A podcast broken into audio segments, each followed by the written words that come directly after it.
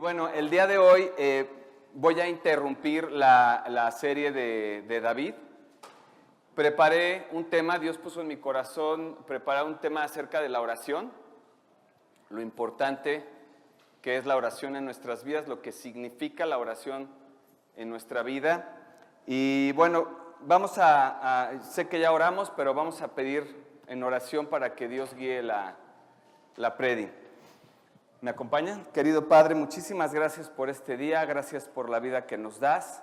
Gracias, Señor, por esta oportunidad que nos, que nos das de reunirnos aquí en un, en un solo corazón, con un mismo fin, Señor, que es escuchar, aprender de ti, predicar tu palabra, Señor. Guía esta predi, bendice a todas las personas que están aquí, los que están conectados por línea, el staff, el worship, a toda la gente, Señor, y te pido que seas tú a través de mí quien hable en esta predi, Señor. Y bueno, todo esto te lo pedimos en el precioso nombre de tu Hijo Jesús.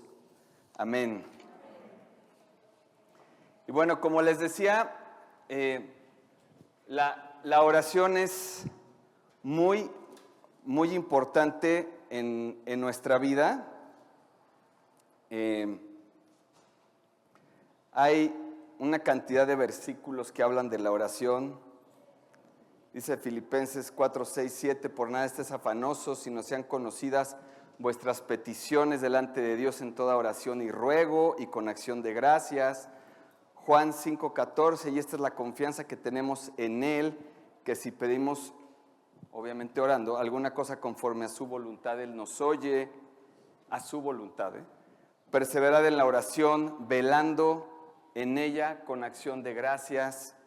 Y una cantidad de versículos nos dice la Biblia que eh, velad y orar.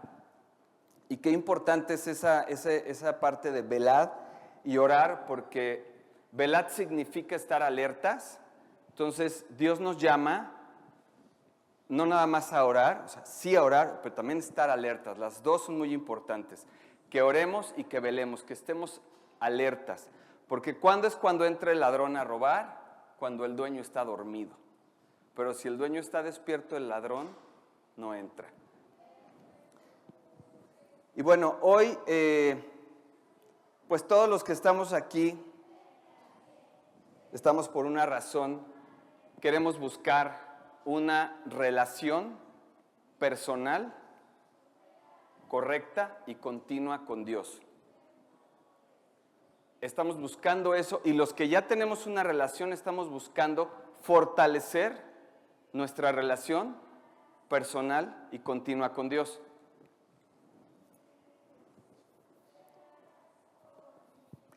El primer propósito de Dios fue enviar a su Hijo a reconciliar al hombre con Dios por medio de tener una relación personal y continua con Jesús.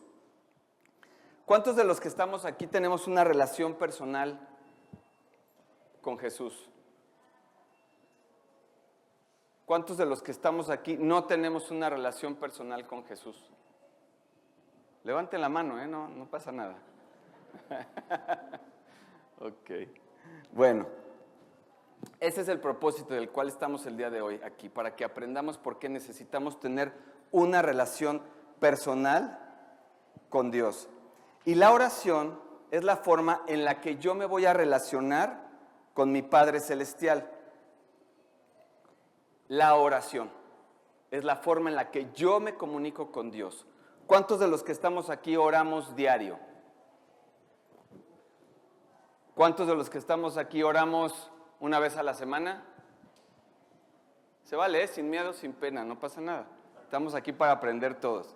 ¿Cuántos de los que estamos aquí oramos una vez cada 15 días? Bueno, ya no hubo manos, eso está bien. Quiere decir que vamos por buen camino. Hay muchos creyentes que no oran diario y que pasamos tiempo, mucho más tiempo con la carne y menos tiempo en la oración. Dedicamos nuestra vida al amanecer en lugar de despertarnos temprano, ganarle al sol. Muchas veces lo primero que agarramos es el celular, quién mandó, a quién mando, eh, cuál fue el último mensaje, las noticias y temas que realmente, pues sí, son importantes, pero no son tan importantes como tener una relación con Dios y un tiempo de oración. Es importante en nuestra vida que lo primero que hagamos siempre al amanecer, nuestro tiempo de oración con Dios. Y la oración es el medio para desarrollar esa relación personal con Dios. La oración es la comunicación directa con Dios, es la forma en la que yo me voy a comunicar con Dios. Dios hablando, ¿sí? Yo escuchando, yo orando, Dios escuchándome y Dios respondiendo. ¿Cómo, cómo es que Dios nos responde? Porque antes, antes de la oración yo llego afligido, yo llego, yo llego afanado, yo llego triste, llego preocupado. Y cuando yo salgo de la oración salgo confiado, fortalecido, sanado y gozoso. Entro en derrota y salgo en victoria. Esa es la forma inmediata en la que Dios responde a tu oración. También hay diferentes formas en las que Dios te responde. Muchas veces hay oraciones que tardan más tiempo, hay veces que estamos orando por alguna situación y no llega y no llega y no llega y no llega, pero nosotros nos tenemos que mantener ahí orando y orando, porque Dios tiene un propósito y un plan. Y seguramente es mucho mejor que nuestro propósito y tiene un tiempo. Ese tiempo Él lo va a mandar y en ese tiempo Él va a contestar nuestras oraciones. La oración cambia tu realidad. La oración te va a poner por encima del problema que tú estés enfrentando, por encima del dolor que tú estés pasando. Si tú vas a la oración, entras de una forma, como decíamos hace un rato, y sales de otra forma, entras con, un, entras con una preocupación porque no sabes cómo vas a resolver el problema que traes.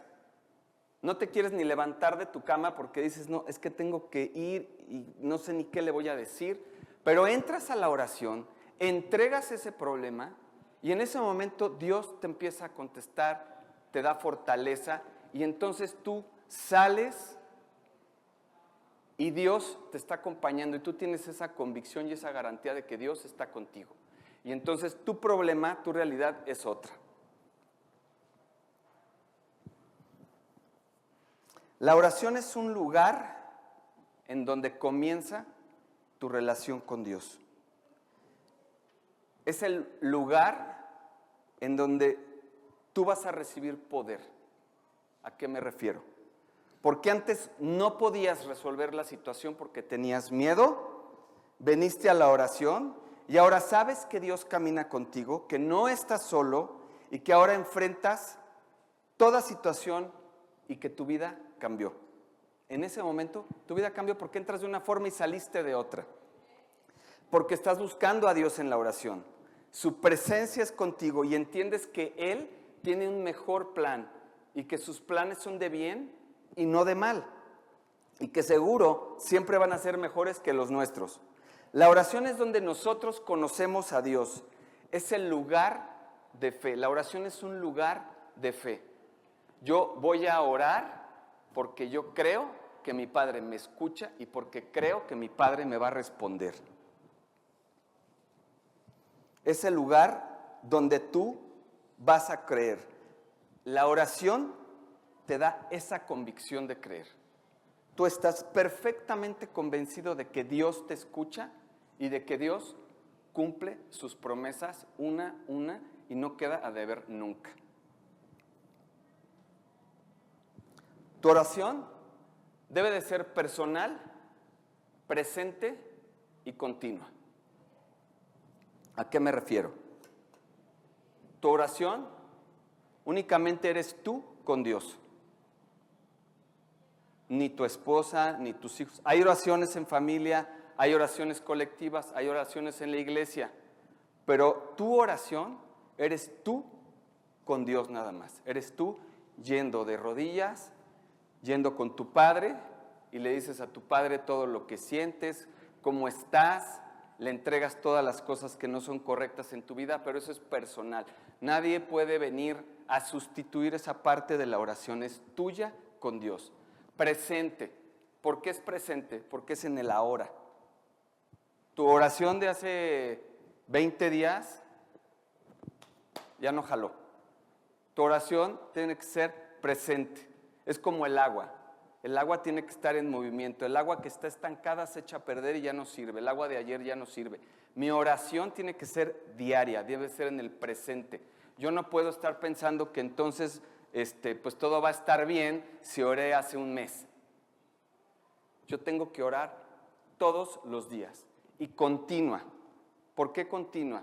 Porque tiene que ser todos los días, todos los días. Tesalonicenses 5, 16, 17 y 18. Primera, gracias, Evic.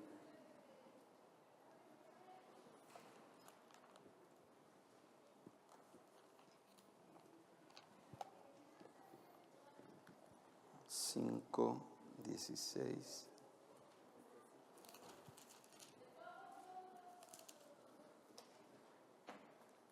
Dice, está siempre gozosos, siempre. Orad sin cesar, siempre gozosos, orad sin cesar. Dad gracias en todo tiempo, porque esta es la voluntad de Dios para con vosotros en Cristo Jesús. O sea, nuestra oración debe de ser continua. Si tú tienes una vida de oración continua, tú vas a tener victorias continuas. Si tú tienes una oración continua, tú vas a tener victorias continuas. Tu oración debe de ser continua.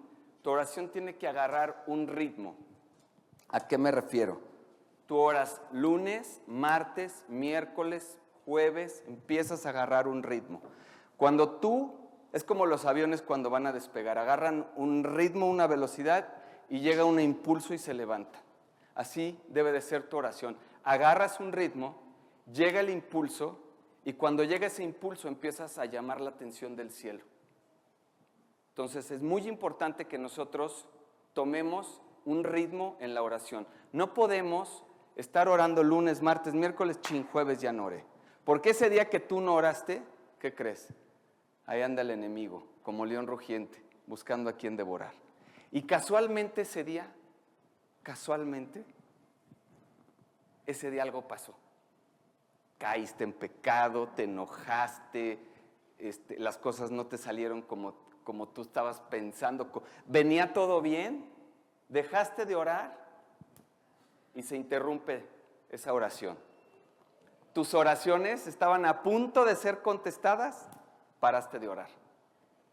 Entonces nosotros es muy importante que tengamos una vida de oración con ritmo. La oración debe de ser un estilo de vida y no es solo orar cuando lo necesito. Por ahí nos zumbaron los oídos bien duro. La, la Biblia nos habla de siempre estar en oración y hay gente que solo lo hace cuando está en una necesidad. Y si tú estás buscando a Dios solamente en una necesidad, Dios te va a tener en necesidad siempre para que lo estés buscando. si nosotros buscamos a Dios en la necesidad, en las pruebas, pero también en las bendiciones y en todo momento, buscamos a Dios, Dios siempre va a estar ahí. Dios no se mueve de su lugar. Toca nada más que nosotros o nos alejamos o nos acercamos a Él. La gente que no tiene un ritmo de oración le cuesta trabajo creer, porque la fe y la oración van juntas. Como no hay relación, no creen que Dios pueda hacer algo. O sea, como yo no tengo una relación, yo no veo eh, bendiciones, eh, promesas contestadas, peticiones me hacen oración, yo no veo, este, yo no veo eso, entonces yo pues digo, pues ¿para qué voy a la oración si no le creo a Dios? Pero si yo le creo a Dios, porque yo estoy en la oración, yo le creo a Dios y yo veo que Dios responde a mis oraciones. Entonces, es, es volver a agarrar ese ritmo y continuidad. Romanos 12, 12.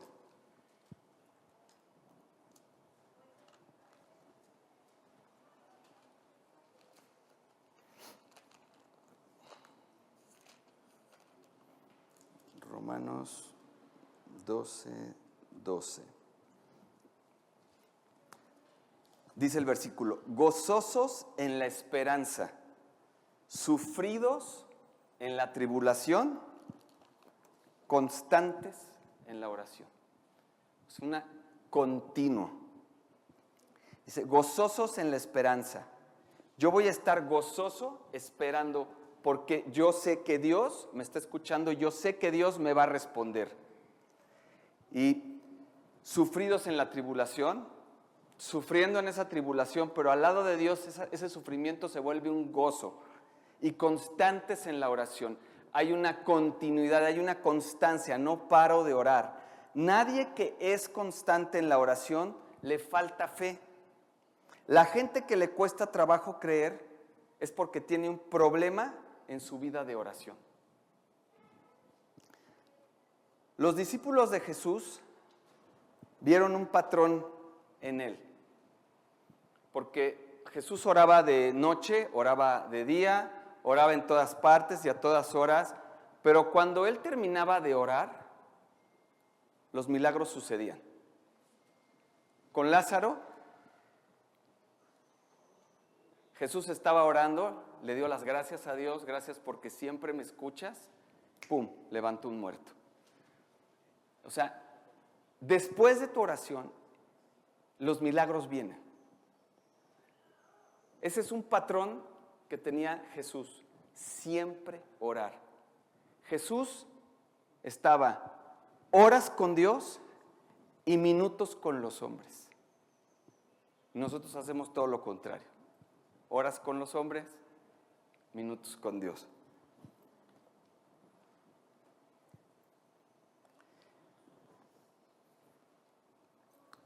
Sus discípulos le pidieron a Jesús dos cosas. Le dijeron, aumentanos la fe y enséñanos a orar. Mateo 6, del 5 al 8.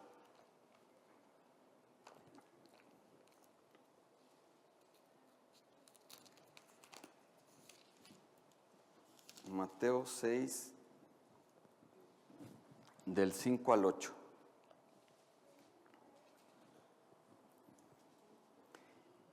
Y cuando ores, no seas como los hipócritas, porque ellos aman el orar en pie en las sinagogas y en las esquinas de las calles, para ser vistos de los hombres. De cierto os digo que ya tienen su recompensa. En, los tiempos de Jesús así se oraba, se oraba en las calles, porque los hombres lo que buscaban era el aplauso. Y entonces Dios dice, bueno, ya te aplaudió el hombre, la recompensa pues yo ya no te la doy. Versículo 6. Mm, ahí se me perdió. Ya está. Mas tú cuando ores, entra en tu aposento. ¿Quién de los que está aquí tiene un aposento para orar? Un aposento es un lugar en donde tú escoges orar. Muy pocas manos lo levantaron. La Biblia, ya La Biblia nos dice, entra en tu aposento. La Biblia no nos dice, si quieres, entra en tu aposento. Nosotros necesitamos tener un aposento en donde orar, en donde tú te conectes con Dios a solas, no hay celular, no hay esposa, no hay hijos, no hay ruido, solamente eres tú y Dios. Y esa es la forma en la que tú vas a poder tener una relación correcta con Dios y una relación en donde tu oración va a ser efectiva. Y cerrada la puerta, ora a tu Padre en secreto y tu Padre que ve en lo secreto te recompensará en público. Qué preciosa promesa vemos que dice aquí, está claro, ¿eh? no lo digo yo, aquí dice la Biblia, te va a recompensar. Si tú oras, vas a tener recompensa. Y yo me pregunto, ¿y dónde andamos todos? ¿Cómo es posible que no nos acerquemos a la oración si hay recompensa para nosotros? Dios recompensa al creyente entregado y al creyente que le busca. Siguiente versículo, el 7. Llorando, no uses vanas repeticiones como los gentiles, que piensan que por su palabrería serán oídos. Y bueno, esto lo podemos ver en, otras religiones, el estilo de vida de, de cómo oran o rezan o cómo lo hacen es de una forma repetitiva y Dios lo que quiere es escuchar tu corazón. Dios quiere que tú pongas tu corazón así, totalmente desnudo, corazón quebrantado, que tú se lo entregues y que tú ores con Él de esta forma, ¿no? Limpia, una forma clara, una forma entregada, verdadera, no con palabrerías, ni, ni, porque digas, este, Dios mío, en el, del cielo eterno, o sea, Dios quiere tu corazón, eso es lo que Él quiere. Dios está buscando que tú te humilles ante Él y le digas, yo no puedo yo mi vida no puedo solo, necesito de ti, estoy pasando por esta situación, no controlo lo que está sucediendo, necesito de ti, guíame Señor, eso es lo que Dios quiere escuchar de ti. Versículo 8, no os hagáis pues semejante a ellos, porque vuestro Padre sabe de qué cosas tenéis necesidad antes que vosotros le pidáis. Y aquí nos detenemos un poquito a entender esto. Nos dice el versículo, porque vuestro Padre sabe de qué cosas tenemos necesidad. Y yo a veces digo, bueno, si mi Padre sabe qué cosas yo necesito, ¿por qué se las tengo que pedir?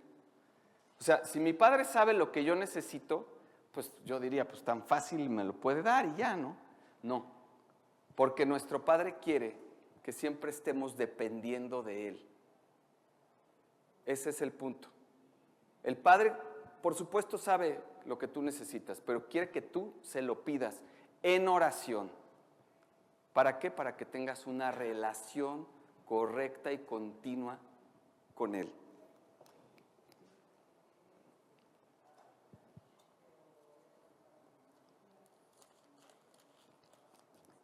Y nos dice en el, en el versículo 9, vosotros pues oraréis así. Ahí ya Dios nos está enseñando el formato de cómo debemos nosotros de orar. Eh, Dios todo lo que hace lo hace por un principio y por un patrón. Un patrón es algo para hacerlo y para repetirlo. Esta es la oración que nosotros los hijos le hacemos a nuestro Padre Celestial y para lograr tener nuestras oraciones contestadas vamos a hacerlo como Él nos diga. Nuestro Padre, Él es nuestro Padre nosotros somos sus hijos y es una oración basada en una relación entre el Padre y el Hijo. No es repetitivo, es una relación. Y si es una relación, no vamos a pedir nada a un extraño. Nosotros estamos pidiéndole al Padre. Yo no voy con un extraño y le, y le pido de comer. Yo voy al Padre porque tengo una relación personal con Él. Es un patrón a seguir, no es una fórmula no es una ley. Es una oración para que las cosas del cielo se manifiesten en nuestra vida. ¿Cuántos de aquí sabemos que en el cielo hay salud, en el cielo hay bendición, en el cielo hay todo lo que uno necesita, hay alegría, hay gozo? Entonces nosotros recibimos del cielo esas cosas. Lo que yo le pida a mi Padre se materialice aquí en la tierra, en mi vida. es tener un poco de cielo aquí en la tierra. En medio de las crisis que estamos viviendo, en medio de las tormentas, nosotros vamos a poder tener paz en nuestra alma. Vamos a poder tener paz en nuestra vida. Y eso es que nosotros podamos tener una parte del cielo aquí en la tierra. Si usted tiene una vida de oración, usted va a tener un cielo aquí en la tierra. La oración del Padre Nuestro se divide en varias partes. Versículo 9. Dice, vosotros pues oraréis así. Padre nuestro que está en los cielos, santificado sea tu nombre. Y así es como nosotros vamos a comenzar todos los días, santificando su nombre. ¿Cómo santifico yo el nombre de Dios? Santificar es honrar es darle todo el honor, toda la gloria, toda la alabanza, toda la adoración. Yo santifico a mi Padre, yo le doy gracias a mi Padre. Y luego de, Señor, gracias porque tú eres bueno conmigo, porque tú eres fiel, gracias por la vida que me has dado, gracias por mi esposa, por mis hijos, por mi familia, gracias por mi trabajo, gracias por los alimentos que me das, porque muchas veces hasta por eso dejamos de orar por los alimentos. ¿Cuántos de aquí oramos por los alimentos todos los días? Súper importante también orar por los alimentos, gracias.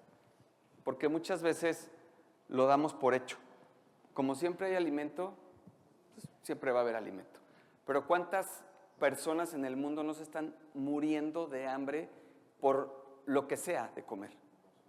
Entonces, es muy importante que nosotros le demos gracias a nuestro Padre Celestial, le demos todo el honor, le demos toda la gloria. Gracias por la vida que nos ha dado, porque cuántas muertes no ha habido de COVID y de muchas cosas más, y nosotros aquí estamos, vivos, nuestras familias están bien, gracias a Dios. Entonces, darle gracias a Dios por todo. ¿Cómo le voy a seguir dando la gloria y el honor a mi Padre? Arrepintiéndome de mis pecados. Yo no puedo llegar a la oración sin antes ponerme a cuentas con Dios. Yo necesito ponerme a cuentas con Dios. Yo me arrepiento de mis pecados. ¿Qué es el arrepentimiento? El arrepentimiento es, yo voy caminando en esta dirección y drásticamente volteo, porque iba a un lugar equivocado, y regreso y me acerco a mi Padre. Eso es arrepentir, es retomar mi camino, arrepentirme de mis pecados y ya cuentas con Dios, Dios me va a escuchar.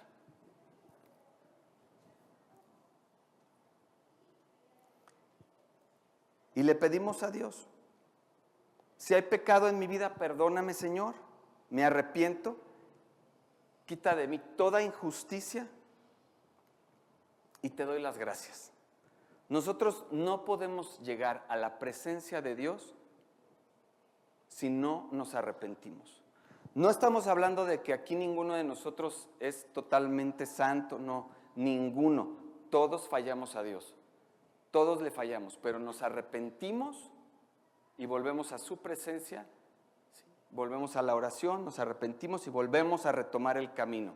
Y a Dios le encanta eso. David es un ejemplo en la, serie de, de Oscar. David es un ejemplo de alguien que se arrepintió por un pecado. Y a Dios le encantaba porque dijo Dios que tenía un corazón conforme al de, al de Dios, ¿no? Entonces, Isaías 59.2.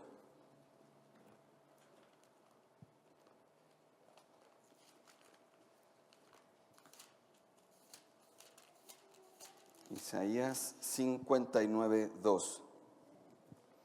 Pero vuestras iniquidades han hecho división entre vosotros y vuestro Dios, y vuestros pecados han hecho ocultar de vosotros su rostro para no oír.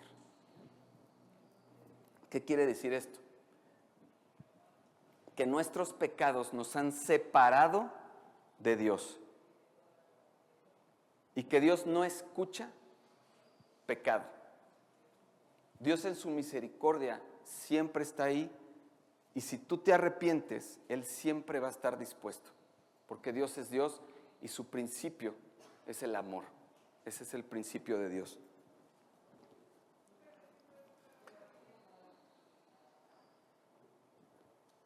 Tú puedes clamar, puedes gritar y decirle a Dios, yo soy tu hijo, que si tú no te arrepientes,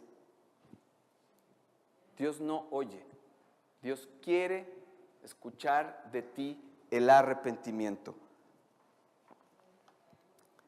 Usted peca, se arrepiente, como les dije hace un momento, arregla su pecado, se sienta a orar, se pone a cuentas con Dios y sigue adelante. La otra parte de nuestra de, la oración es Padre nuestro que estás en los cielos. ¿A quién estamos dirigiendo esta oración? A nuestro Padre. ¿Y quiénes oramos? Sus hijos. Juan 14, 13.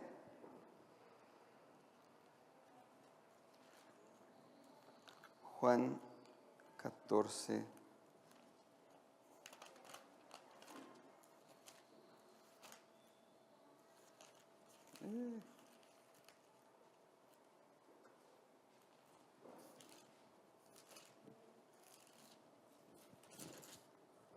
Juan 14, 13.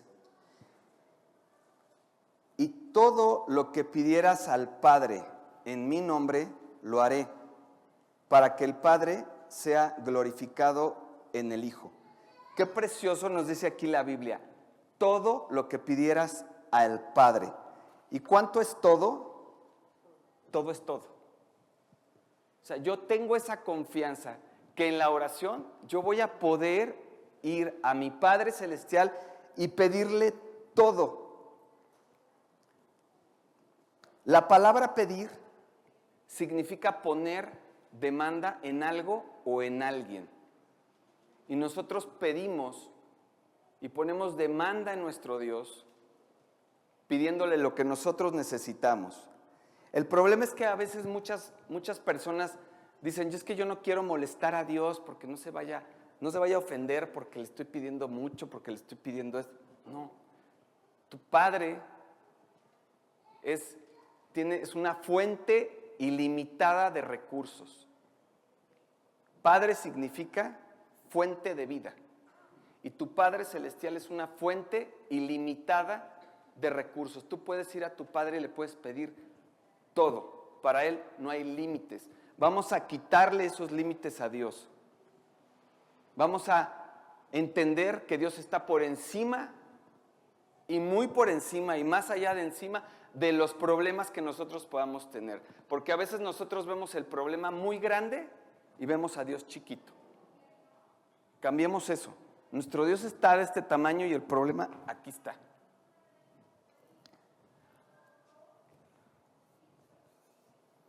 Dios te dice, cuando me pidas, no me pidas pequeño porque yo soy el dueño del oro y de la plata.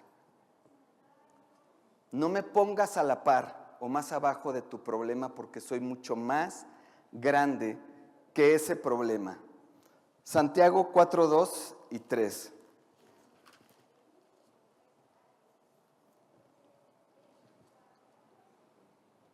Dice el versículo, codiciáis y no tenéis matáis y ardéis de envidia. Y no podéis alcanzar, combatís y lucháis, pero no tenéis lo que deseáis porque no pedís. O sea, nos, morimos de envidia. ¿no? Estamos viendo lo que el vecino tiene o lo que fulanito tiene. O estamos eh, viendo situaciones que nosotros no podemos alcanzar. Y no tenemos aquello que deseamos. Y aquí está la clave, porque no pedimos. ¿Y por qué no pedimos? ¿Por qué no nos acercamos en oración y pedimos todo aquello que necesitamos? Porque todo, todo, todo nos lo va a dar nuestro Padre.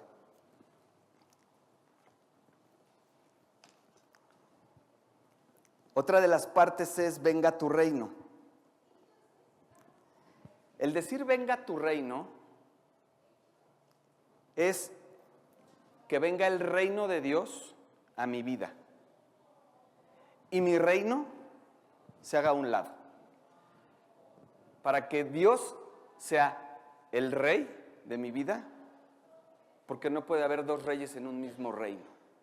El rey de mi vida va a ser Dios y mi reino se va a un lado porque el plan y el propósito de Dios va a ser mucho mejor que el mío. El reino es el gobierno de Dios.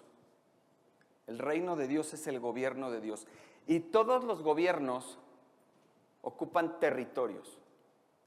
Y Dios quiere ocupar ese territorio y ahí Él reinar en tu territorio. Tu mente, tu corazón son territorios y Dios quiere ocupar esos territorios. Dios quiere estar en esos territorios. Porque no nada más está Él queriendo ocupar esos territorios, también está el enemigo que anda en busca de esos territorios. Dice el, versículo que anda como león rugiente buscando a quien devorar. Otra de las partes de la oración es hágase tu voluntad. Donde quiera que usted haga la voluntad de Dios, va a haber un cielo en su tierra. Donde quiera que usted no haga la voluntad de Dios, va a haber un infierno en la tierra. Cuando yo hago la voluntad de Dios, yo estoy obedeciendo a, a mi Dios. Obedecer es hacer la voluntad de Dios. La obediencia es someterme a una autoridad,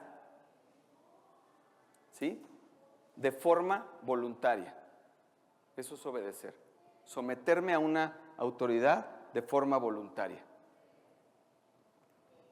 La obediencia hace mis años días y mi desobediencia va a ser mis días años. ¿Por qué?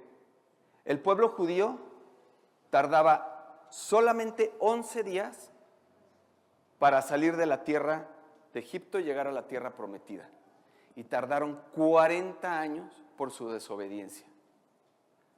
Obedecer 95% y desobedecer 5% es desobediencia. Yo no puedo hacer la voluntad de mi Padre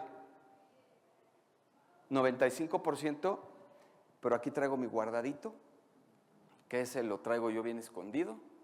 Es nada más como yo solito, ¿no? No. Yo voy a buscar hacer la voluntad de mi Padre al 100%.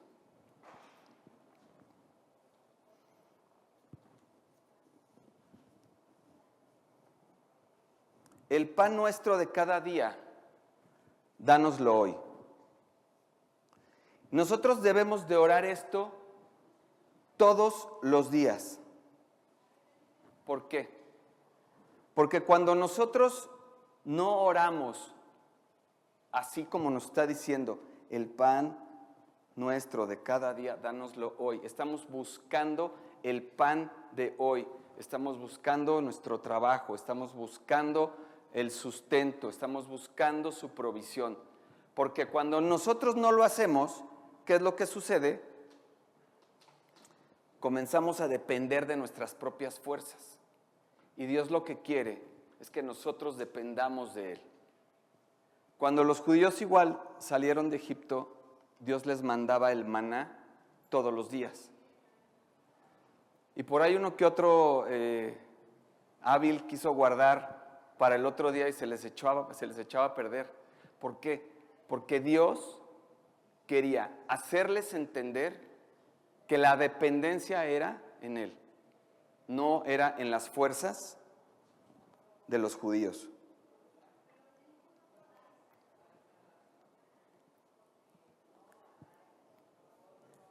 Si Dios te bendice, que entiendas, que estés convencido que Él fue el que lo hizo y no tú.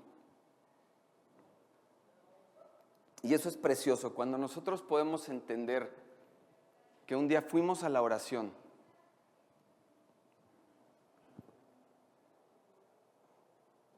Y que vimos oraciones contestadas. Hijo, es cuando el amor de Dios dices, aquí está, es real. No, porque yo fui y yo me hinqué y le supliqué y le rogué, lloré y pasaron años y de repente empieza Dios, pa, pa, te va mandando una, otra, otra y te contesta tus oraciones. El, el otro día se los voy a comentar brevemente. les pedí a mis discípulos del grupo de oración, de discipulado, que oraran por mí porque, pues porque venía un, tema ahí que no se daba y ya estaba hecho y no se daba, ya estaba hecho y otra vez se interrumpía, ya estaba hecho. Y la verdad dije, voy a pedir oración, ya oré, ya oré, ya oré, ya oré, ya oré, voy a pedir oración. Pedí oración, les dije a mis discípulos, oren por mí porque este negocio se dé. Les prometerán a las 9.51. A las 9.53 me contestan, ya está hecho. Yo dije, es que no puede ser. Entonces, ahí es cuando tú ves que lo que tú lograste, no lo lograste tú. Dios lo hizo en ti.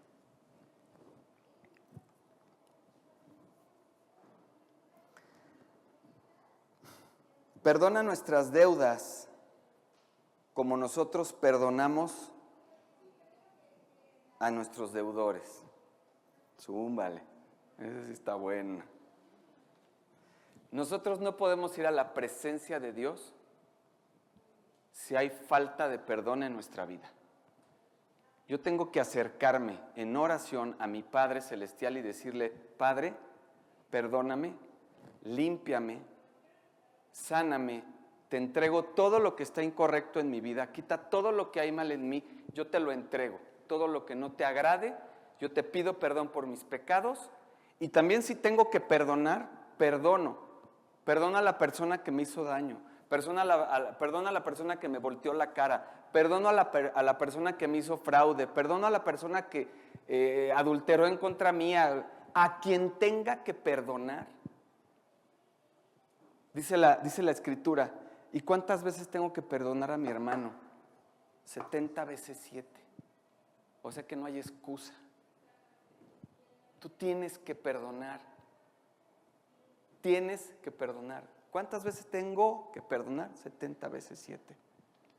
Nosotros tenemos que perdonar. Si Cristo murió en la cruz para el perdón de nuestros pecados, ¿por qué nosotros no podemos perdonar alguna situación que nos hicieron, pues ¿qué nos creemos? Pues, no somos más.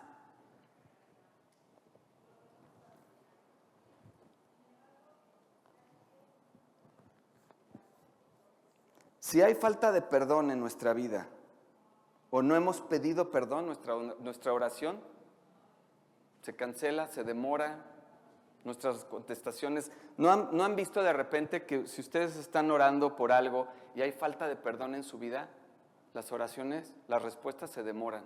Ahí demora. Y ahí te trae Dios, ¿no? Agarrado. Para que tú un día digas, tengo que perdonar. Le tengo que pedir perdón a Dios y a la persona que ofendí.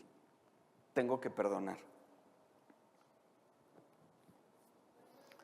No podemos venir a la presencia de Dios así porque va en contra del principio de Dios. El principio, ¿cuál fue el principio de Jesús? El amor y el perdón. En eso está fundado su ministerio, en el amor y en perdonar a las demás personas. Cuando, cuando Cristo murió, lo último que dijo en la cruz, ¿qué fue? Perdónenos porque no saben lo que hacen. O sea, imagínate, Cristo murió por tus pecados y tú no puedes perdonar algo. Y a lo mejor lo digo muy fácil, ¿no? Y a lo mejor me pueden ustedes decir, ay, pues sí, qué fácil, ¿no? Estar ahí arriba diciendo eso. Experimentenlo. Pongan en Dios la situación, entréguenlo. Si ustedes quieren perdonar en su propia carne, van a estar años y años y años y eso no va a pasar. Yo no les digo que lo olviden, porque olvidar no se puede, el cerebro ahí está, ¿no? La memoria ahí está. Déjenlo pasar, solamente déjenlo pasar y entréguenlo. No nos metas en tentación y líbranos del mal. Cuando nosotros estamos en la oración, tenemos esa confianza de ir con nuestro Padre y decirle, Señor, no me metas en tentación. No me pongas en esas pruebas o en esas situaciones. Dame dominio propio. Hay beneficios para los que son sus hijos y los que nos acercamos en oración a Él. Los que tenemos una vida correcta y caminamos recto con Dios. Esos beneficios son dominio propio, hay templanza, hay benignidad, pero le podemos pedir el, dominio propio para dominar nuestra mente, nuestro cuerpo y no entrar en tentación y no pensar cosas equivocadas. Líbranos del mal. Podemos ir en la oración a decirle a nuestro Padre, manda ángeles a que acampen a nuestro alrededor. Que cubran nuestra familia, nuestra casa, nuestro trabajo, nuestra salida, nuestra entrada. Líbranos del mal, líbranos de todo accidente, de toda calamidad, de todo ataque, de toda inmoralidad, de todo lo que es malo, de todo lo que es contrario a ti, Dios. Tenemos ese acceso en la oración. Nosotros no podemos salir de esta puerta sin haber entendido y haber sido transformados en lo importante que es tener una relación con Dios basado en una correcta y en una continua oración con el Padre. Si tú no tienes una vida de oración, tú no tienes una relación con Dios. Me da pena decírtelo, pero se oye fuerte. Tú puedes venir a la iglesia un domingo y otros tres no. Puedes venir y cantar y levantar las manos, pero si tú no tienes una vida de oración, tú no tienes, a lo mejor estás pensando que la tienes, pero no tienes una relación con Dios. Si tú no oras, la comunicación con tu Padre está rota o interrumpida porque no hay comunicación. Cuando la comunicación se corta, no hay relación. El día que tú no hables con tu esposa, pues no hay relación. se acabó la relación. El día que tú no hables con las personas que tienes relación y no hablas con ellos, pues ya no hay relación. Una señal de que usted tiene su relación rota con Dios es que usted paró de orar. Si usted no oró hoy, el día que usted no ora, su comunicación se cortó, se interrumpió. Pero luego vienen los problemas y la gente queremos apretar el botón de emergencia, como si Dios fuera el 911 y queremos que Dios nos conteste. Y Dios te dice, pero me apagaste el, el teléfono ayer tú cortaste la comunicación. Dios siempre está al otro lado del teléfono, al otro lado de la línea, esperando a que nosotros nos acerquemos a Él. Pero lo usamos de bomberazos. Le llamo yo el Dios de los temblores, porque cuando tiembla todo el mundo, ay Diosito, Diosito. No. Diosito, Diosito diario, Diosito, Diosito a todas horas. Oren en las mañanas, oren en la tarde, oren en las noches, oren con su esposa, oren con sus hijos. Ustedes, papás, yo como papá, nosotros somos los sacerdotes de nuestra casa. El otro día le comentaba yo a Oscar, yo no puedo entender cómo hay personas que salen de su casa sin haber orado. Yo no puedo hacer eso. Hay una responsabilidad como sacerdote de tu casa cuando tienes esposa e hijos. Ora por ellos y vas a proteger, Dios va a proteger sus vidas. Yo todas las mañanas antes de salir oro, de, mi hora de oración, más aparte oro con mi esposa, oro con mis hijos antes de que se vayan y le digo a Dios, Dios guarda su salida y guarda su entrada. ¿Y sabes qué? Cuando yo hago eso, me entro una paz y digo, ya, todo es plan de Dios, todo es propósito de Dios, pero yo ya cumplí, ya hice lo mío y estoy contento y estoy en paz. Y Dios, en su gran misericordia, siempre va a estar ahí para nosotros. Siempre. No importa si pecaste hoy, te arrepientes, ahí está Dios. Siempre te va a estar esperando, siempre está la puerta abierta. Arrepiéntete. Dios te dice, yo te voy a dar todo lo que me pidas. Todo. Pero la condición es una relación y que tengas una vida de oración conmigo. Si tú tienes una vida de oración, tu vida va a ser transformada. Cuando comienzas a tener una vida de oración, inmediatamente disminuye el temor, empieza a bajar la angustia, la aflicción, la ansiedad, y comienzas a creer más. Se baja el temor y tú crees más. Y es ahí donde crees en Dios, que Él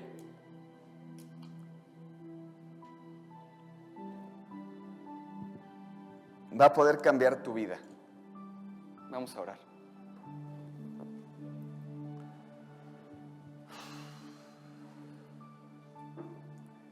Querido Padre, te damos muchas gracias, Señor, por la vida que nos has dado. Gracias, Padre, por este día. Gracias por que eres un Dios bueno, un Dios hermoso, un Dios lindo. Gracias porque podemos darte toda la honra, toda la gloria, la adoración, Señor y porque podemos venir a tus pies a agradecerte, Señor, por todo lo que has hecho en nuestras vidas, porque tú has sido bueno con nosotros, Señor.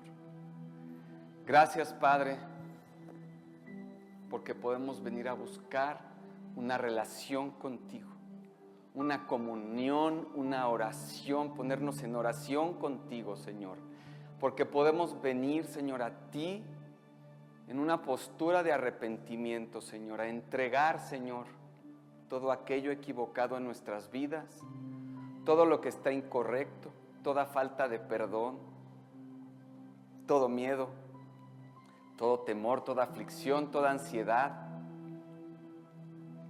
Te entregamos, Señor, nuestras pruebas para que tú nos acompañes en ellas.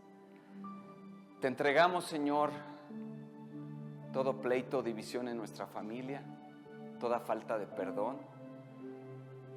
Te entregamos nuestra pobreza, Señor. Te entregamos nuestras tristezas, nuestro dolor. Señor, y alzamos los brazos a ti para recibir de ti, Padre Santo, de tu amor,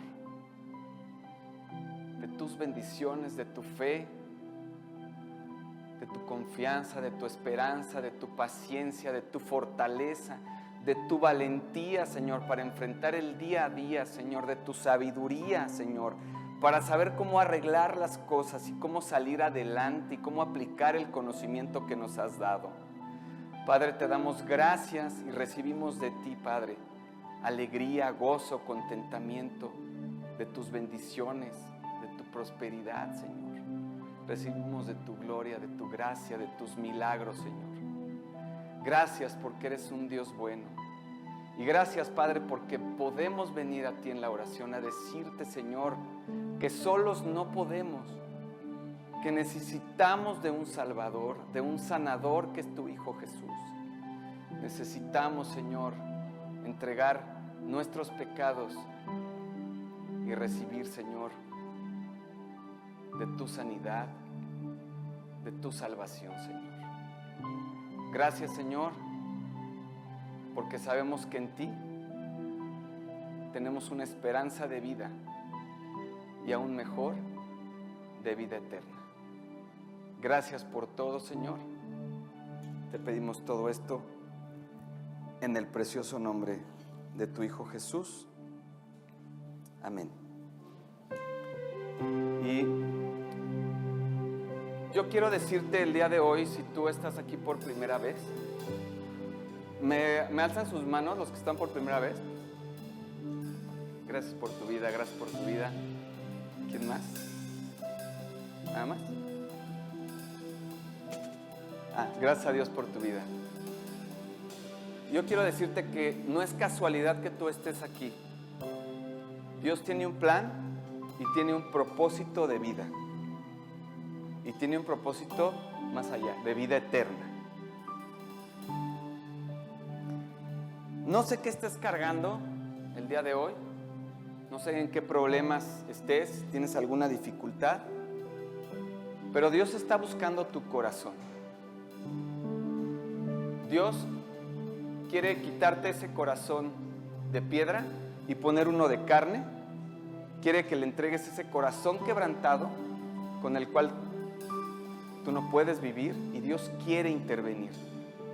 Dios quiere que tú le abras la puerta de tu corazón y habitar en ese corazón. Y en ese intercambio que Jesús hizo en la cruz, Él quiere que tú voltees a la cruz y entregues tus pecados, tus problemas, tus adicciones, tus malos hábitos, tus angustias y recibas de Él